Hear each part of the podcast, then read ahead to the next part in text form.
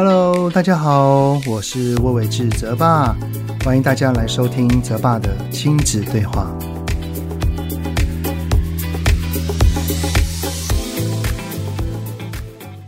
Hello，你们好，欢迎来到泽爸的亲子对话，我是魏玮志泽爸。呃，这一个礼拜呢，很明显的感觉到啊，在生活上似乎陆陆续续的都回归到日常的生活形态了啊。在脸书上面呢，已经有看到许多的朋友他们的出游照，然后也有在餐厅里面用餐的照片。虽然好是有隔着隔板啦，但是这种陌生但是又熟悉的感觉，就是这样在外面用餐啊。其实应该会挺令人感到怀念的啊，不过我们家是还没有在餐厅用餐啦，绝大多数还是我们自己煮或者是在外面买回来回家吃啊。不过这个礼拜呢，有个很重大的突破，就是我家的儿子跟女儿终于踏出家门啦。哦，我在上一集的 podcast 里面其实有提到哦，他们愿意出门的条件呢，就是去打羽毛球。这个爸爸我呢，为了要让他们出门呢，我真的去租借了羽毛球场啊，然后带着全家去打羽毛球。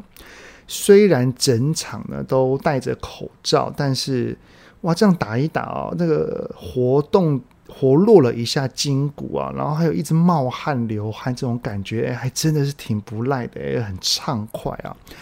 不过这也表示真的很久很久没有这样子运动了啊。而我家的儿子跟女儿呢，终于踏出家门了啊，也就是说，整个暑假也包含了疫情期间在家线上上课那一段时间呢，大概有整整有两个多月哦，都是窝在家里的。而一直待在家里面，难免嘛，一定会有争执跟冲突的发生。其实我之前就有在一些文章跟报道里面就有看到过啊，有研究的观察发现，相差二至四岁的手足啊，平均每小时的冲突会有六点三次。相差四到七岁的手足，平均每小时会冲突三点五次。不过，我觉得这个数据应该是以年纪比较小为主啦。那当然，随着年龄越来越大，只要爸爸妈妈的处理是正确的、是良好的，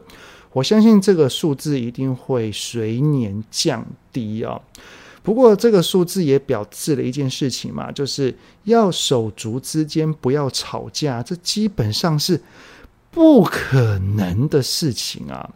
好，那身为爸爸妈妈的我们呢，又可以怎么去做呢？这一集的 podcast 呢，是回应听友的询问，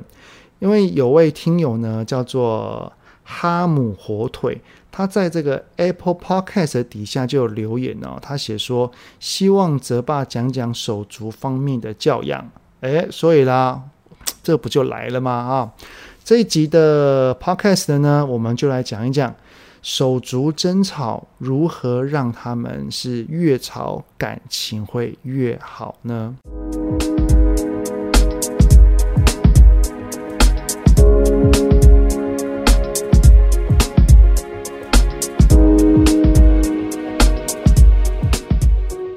不知道你们当时会想要生两个以上的孩子啊，心中的想法是什么呢？我的想法其实很单纯啊，因为我有一个哥哥，我跟我哥呢相差一岁半，然后呢我们两个都是男生，所以玩的东西几乎都一样，真的可以说是我跟他是从小一起玩到大的啊。那当然啦，在过程当中，我们也会起冲突啦。只是现在回想起来，开心的回忆还是比较多的，不开心的几乎也想不带出来有什么啊。我觉得或许是因为我在成长的过程当中啊，一直有一个哥哥算是陪伴着我长大，所以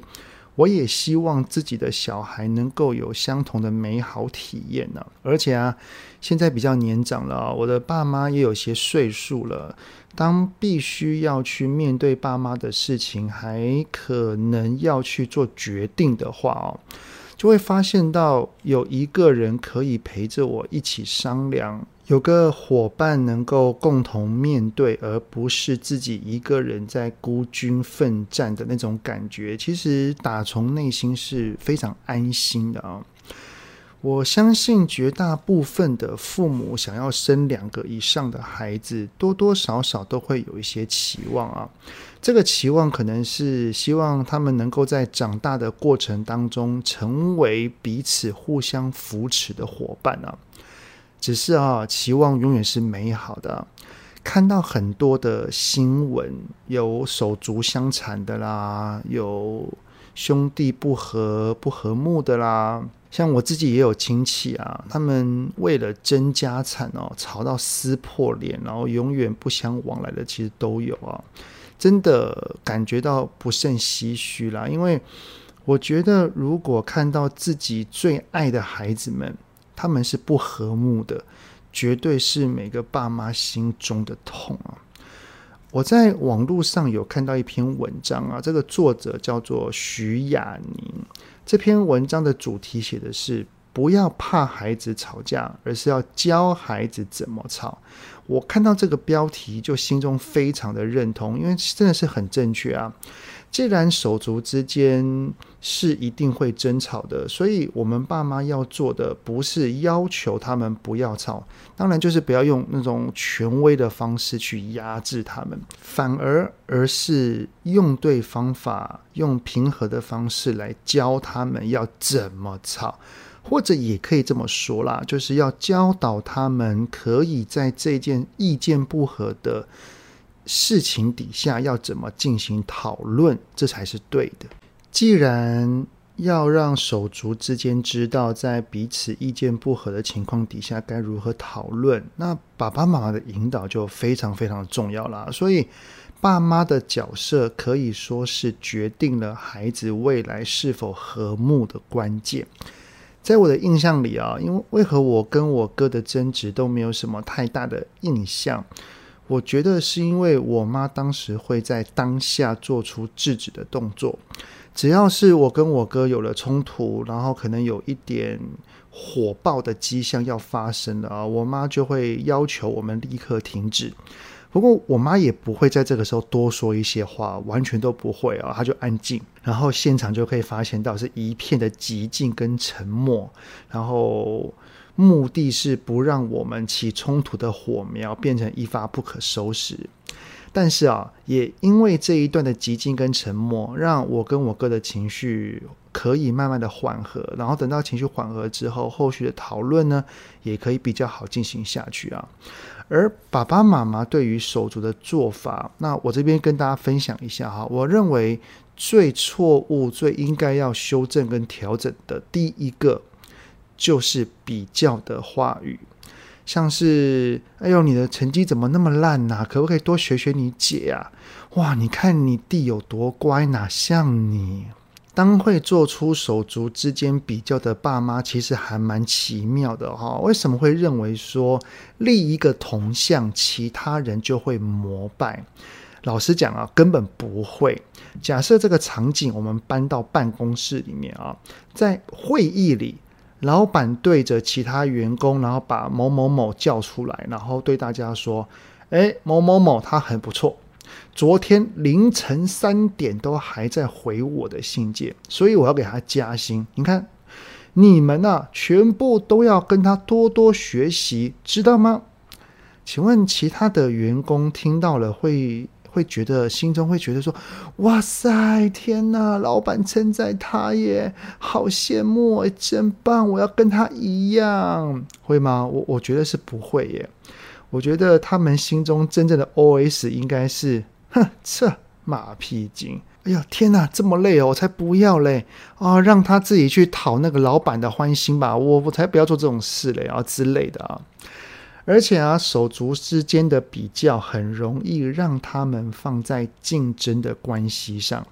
如果长期把对方视为竞争对手，长大了之后怎么可能会互相的合作呢？是不是？我之前有跟老婆看了一出韩剧，叫做《梨泰院》。里面呢，就有一幕叫做他是一个弟弟啊，叫做张根秀。他因为未成年饮酒，然后被带到警察局里面去。然后呢，他们的爸爸呢就要大哥张根源呢去把弟弟给带出来，从警局带出来。没有想到哈，弟弟一听到只回了一句话说：“我有弟弟吗？”所以这也表示这个哥哥是很讨厌这个弟弟的，他根本不想承认弟弟的存在。那为什么会这么讨厌呢？因为这个剧里面的爸爸从小把两个人处于竞争的位置上，他们在竞争什么呢？竞争到谁才是公司的继承者。所以。哥哥跟弟弟随时随地都是把对方视为敌人的假想敌，所以当手足之间都是这样的关系，他们未来怎么可能会合作会好呢？好，所以啊，如果手足之间总在竞争，他们没有练习过和睦，他们可能会竞争很多很多的东西。那通常哈，最多在竞争的。表面上好像是物质啊、事件啊，其实真正他们在竞争的是爸爸妈妈给谁多一点的爱跟关注，爸爸妈妈会在乎谁多一些。如此啊，即便已经拥有爸爸妈妈八十分的爱，假设啊，却永远不会觉得满足或者是珍惜自己所拥有的，因为他的眼睛永远在。盯着另外一个的手足，然后心中就会 always 说：为什么他可以是八十五分，我只有八十？哦，他就会很不满啊。所以啊，手足之间的比较话语真的要小心哦，不要常常脱口而出，一定要谨慎的去说出这一些话啊。好，那第二个呢，我觉得爸妈可能会比较错误的做法呢，就是。总是在当手足争执之间的法官或裁判。当手足之间起了冲突啊，我们可能会觉得因为烦啊，或者是觉得很吵啊，然后就介入了。但是介入了，如果方法没有用对，像是呃谁对谁错的判断啊，或者是要求大的要让小的啊。或者是全部一起处罚的连坐法哦，这三个做法都会让手足之间的某一方肯定会产生很不满的心情。当他的心中有在埋怨某一方，他其实不会讨厌父母，他反而会讨厌手足。他讨厌什么呢？他的心中一定都会这样想哈，说都是他让我被爸妈骂的。他为什么要出生呢、变成我什么都要让给他哦，或者是都是他害我啦，害我被处罚啦哦，这些的埋怨跟抱怨累积久了，我相信关系一定会受到一些影响的。好，所以呢，那我们应该要怎么做呢？我分享几个大原则啦，细节可能当然还是要随着。当时的状况，或者是手足之间的个性啊，或者是相处的经验，要做一些灵活运用跟随机应变啊。好，那我觉得第一个爸爸妈妈要做的处理原则，就叫做重点不在于谁对谁错，而是该怎么做才能让他们愿意继续的玩下去，或是合作下去啊。当然啦，如果在争执的过程当中，有一方打人啦、骂人啦，或者是做了一些故意的行为，爸爸妈妈还是要管的。然后可能那个出手的啊，或者是骂人的啊，该关心、该道歉的，依然要做。只是当孩子会做出这样的行为啊，多半都是因为有了情绪。所以啊，当发现到双方的情绪是火爆的啊，就先暂停，就像我妈妈那样子的做法嘛。等情绪缓和了之后再来说。等到打人、骂人或者是故意的行为处理完了啊，我们就要教他们，下一次有情绪了，你除了打人、骂人或故意之外，你还能怎么做来表达自己的情绪？那这个环节啊，可以参考我在引导孩子说出内心话里面，在讲述情绪教育的部分呢、好，那当爸爸妈妈该介入的事情处理好了，那我们就要退位了。我们的退位不是不管，但是当然也不是去当法官跟裁判，而是要开始当他们的引导者。引导什么呢？引导他们可以如何继续的透过讨论、沟通，怎么分享，怎么轮流，才能够开心的继续玩下去。我觉得在处理手足的争执上面啊，其实我们要把关系放在对错之上，也就是说，关系其实比谁对谁错来的是更为重要。其实啊，大家想一想啊，只要两个人关系好，或三个人关系好，谁对谁错重要吗？不重要啊，因为他们互相的谅解，互相的原谅，就是因为常常处于一个关系不好的状态，他们才会对于对方的一些小事会很在意、很纠结，然后情绪很大。所以啊，处理他们的关系要远比处理他们事情的对错来得更为重要。而在这个讨论的过程当中啊，我们是可以，就是身为父母的我们啊，我们可以在旁边提供一些建议啊，或做法啊。但是决定要怎么做的人是他们，不是我们哦。毕竟是他们在玩的，是他们在相处的，我们只是一个环境或者是现况的维护者。不是仲裁者，只要我们的孩子啊，他们有经过一次又一次的磨合跟练习，他们才会更加的知道要怎么跟对方讨论和沟通，慢慢慢慢的去找出属于他们自己的沟通方法。只要啊，只要他们有方法了，其实爸爸妈妈不用出现也没有关系啊，不是吗？好的，那处理手足争执的第二个原则，就是要创造手足的共同利益。刚刚有讲到哈，我们不要一起处罚的连坐法，因为他们可能会被因为处罚了而互相的不满，指责对方说都是你啦，怪你啦。相反的，我们要做的呢，是替他们创造共同利益的合作机会，让他们有那一种叫做。同一国啊，或者是同一队呀、那种拥有队友的，往一个共同目标来迈进的一个合作氛围。例如啊，在大卖场在逛的时候啊，如果他们有想要买什么东西，然后我们就可以趁着机会，例如说哥哥比较大的，好像我儿子现在比较大了嘛，我就会跟他讲说：“来，那儿子你带妹妹一起去找，如果找到的话，那那我们就买啊，然后让他们。”去找他们想要的东西，然后把它带回来。带回来之后，那我们就可以第一个让他们感受到他们是可以拥有这个东西的，因为他们合作去找出来的，并且同时也可以称赞他们说：“哇塞，我就知道你们是合作无间，一定可以找得到的。”或者是也可以像是在家里大扫除的时候啊，然后可以安排他们两个人处于同一个区域，像是一个人负责客厅的扫地，另外一个人负责拖地。结束了之后呢，我们就可以跟他们说：“哇，客厅哦，你看有你们两个合作，诶，真的是非常非常干净诶，让他们可以感受到他们的合作之后那种整个环境的美好，再加上爸爸妈妈的称赞。”这就是他们心中最好的利益的嘛。而另外啊，我我偶尔也会这么做啦，像是当全家人如果在假日啊，想要一起看个电影，然后我的儿子跟女儿他们想看的是不一样的，然后有一点僵持不下啊，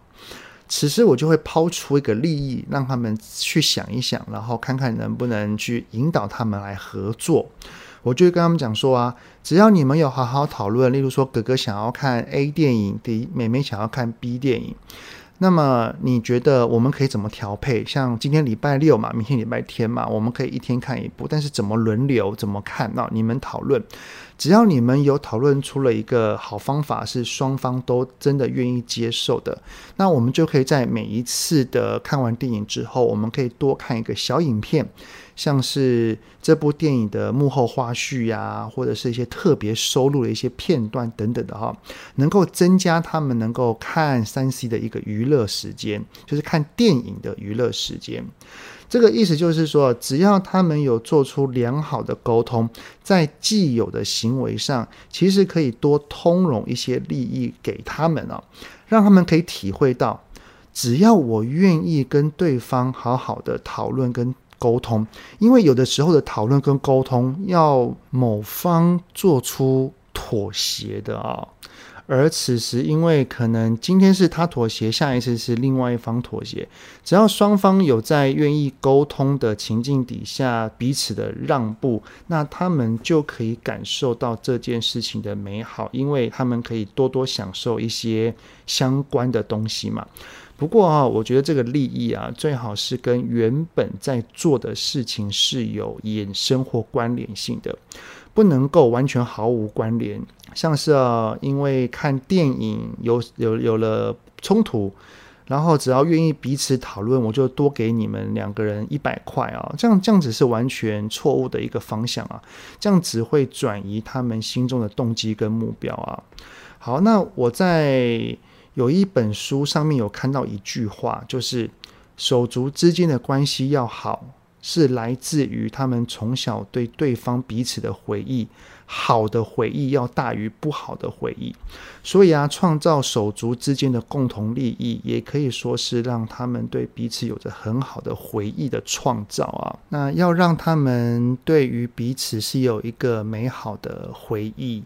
我们要试着去创造出来。其实有些小方法的啦，像是假设我我也像有一次啊。我带我的女儿去某个地方跟朋友一起去出游，然后因为我儿子有事情他不能去，然后我就特地让女儿去挑选一个礼物带回家，然后送给哥哥。然后我拿给哥哥的时候，我就会跟我儿子说：“哎，是你妹挑给你的。”这就是一个很好的一个连结感啊。那另外也是因为我儿子现在已经国二了嘛，然后我女儿小四，他们其实对于父母的依赖性其实已经越来越低了。所以当我要忙或者是我老婆也要忙的时候，其实我我就会让他们两个是创造让他们可以一起玩的环境，就是。可能我没有办法陪你们，那你们自己去做别的事情。当你们要玩桌游的时候，我就会鼓励说：“那你去找妹妹啊，你去找妹妹一起玩啊，让他们两个之间多多的相处，多多的有好的回忆。其实对于他们两个关系是一个很大很大的一个注意的。好，那处理手足争执的第三个原则呢，就是要重视孩子所说的不公平。孩子会对爸妈说出“不公平”三个字呢，我们听了可能会想要反驳，但是反驳了，其实也就扑灭了孩子他想要吐露出来的警讯。如果此时我们的应对方式不对，他或许可能就不会愿意再说了，也说不定啊。所以，当孩子对我们说“爸爸最不公平了”，此时我们要先核对说：“是哦，你觉得爸爸是不公平的吗？”他可能会接着说：“对，我都觉得你偏心。”这个时候，我们听了，我们要继续的往下探索，我们就可以回他说：“那你觉得爸爸是哪里偏心呢？”当孩子有诉说了曾经发生过的一些事件，例如说爸爸因为你做这些事情，我觉得你比较偏心等等的啊，其实这也表示了他是深深的记在心里，因为他是很在意的。他会在意的事情，请千万不要跟他说：“哎呦，你想太多了，才没有这样嘞。”或者是跟他讲说：“你看你，你又在计较了啊！”我们不要解释或者是辩解，我们要做的应该是要对已经心中有这种纠结或者是觉得是不公平的孩子，要跟他做出和解的动作。呃，我在。引导孩子说出内心话的这本书里面啊，其实就讲述到了一位妈妈，她对我的询问。她说呢，她家的孩子姐姐常常说她不公平，是比较疼妹妹的。于是，在书里面我就说啊，我透过一些模拟的对话，然后透过妈妈这边知道姐姐她所心中在意的事情有什么，然后就对她做出和解。我们为什么要对说出不公平的孩子要试着跟他和解，而不是辩解？就是因为“不公平”三个字，它其实是在吐露出讨爱。如果孩子他是很在意的，他埋在心里，就会成为一个所谓的地雷。那什么时候爆炸，其实谁都不知道。唯有透过刚刚一个叫做回溯过往的一个对话技巧，哈，才可以引导孩子说出他的真实的感受跟想法。而此时呢，我们就可以用和解的方式把他的心结给打开，不要让孩子为了要竞争爸妈的爱而互相成为了敌人啊！更多关于这类的对话的一些方法或者是说明啊，其实都可以参考我的新书啊。好，那最后一个呢，就是第四个原则是，请要看到每个孩子的独特价值。每一个孩子其实都有属于他自己的亮点。我们不要做手足之间的比较，而是要让他们成为他们自己。每一个孩子啊，只要是有发光发热的特长或优点，我们都要给予支持跟相信。每天试着对孩子说出我对他有哪一些地方是欣赏的，是肯定的，然后多跟孩子说一声谢谢。可以的话呢，让每个孩子都能够跟自己拥有着独特的相处时光。还有像是聊天的话题，还有共同的兴趣，他们才不会认为说手足的出现是来分掉爸妈对我的爱的，而是他们会感受到，即使多了手足，我的爸爸妈妈依然是爱我的，依然是会找时间陪伴着我，而且是依然关注着我。我有个同学啊，他说他跟自己的妹妹感情不好啊，其实都是他妈害的啊。为什么呢？因为有一天呢、他觉得他妹对他有很多的误解，然后他就跟他摊牌，他才发现到他妹妹对他的许多的认知啊，都是来自于他妈妈会对他妹妹去抱怨哥哥有种种的不好，像是说什么哦，哥哥哪些地方很糟啊，是坏榜样啊，你不要学他啊，等等等等的啊。其实这些都是爸妈的抱怨，但是孩子他不知道这是抱怨。他不知道，其实妈妈还是很爱这个哥哥，但是他因为听久了这一些的抱怨啊，他就认为自己的哥哥也是很糟糕的。其实他都不是他自己所看到的啊，都是妈妈的传话、妈妈的抱怨言语所造成的。所以要让手足之间的情感是越来越好，爸爸妈妈真的很重要。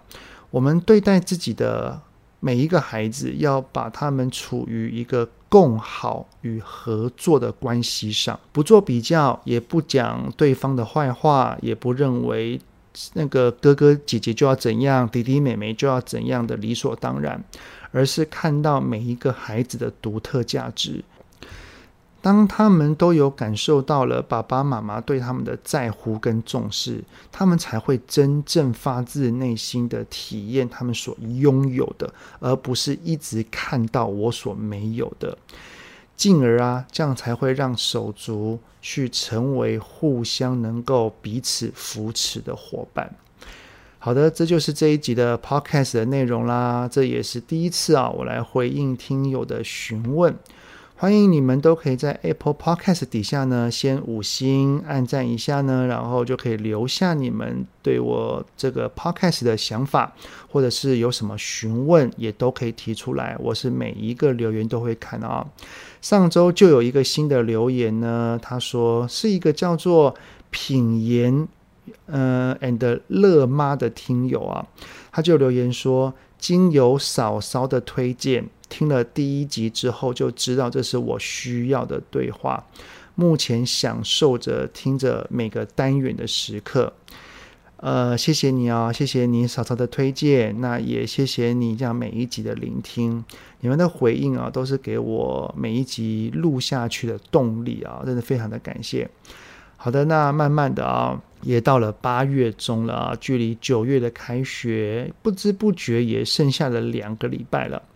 虽然现在疫情指挥中心好像还没有很完整的说哦，到时候会开学了之后会怎么做，不过好像有一些方法有先讲出来了。但是究竟会真的回到学校呢，还是会在家里做线上，好像也还没有一个很准确。不过毕竟还有两个礼拜嘛，那那个疫情的。稳定度到底怎么样？我们现在也不知道，而且现在每天都还是有确诊人数啊。我们绝大多数的大人好像也都都只有打第一剂的疫苗比较多，第二剂还要等到可能要到十月或十一月了啊。所以希望在现在有慢慢的回归到正常生活的同时呢，我们还是不可以掉以轻心哦。好的，那泽爸的亲子对话，我们下次再见啦，拜拜。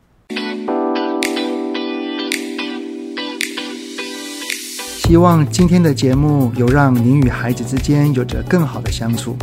欢迎在各个收听平台订阅泽爸的亲子对话。如果是用 Apple Podcast，请以五星按赞给予肯定，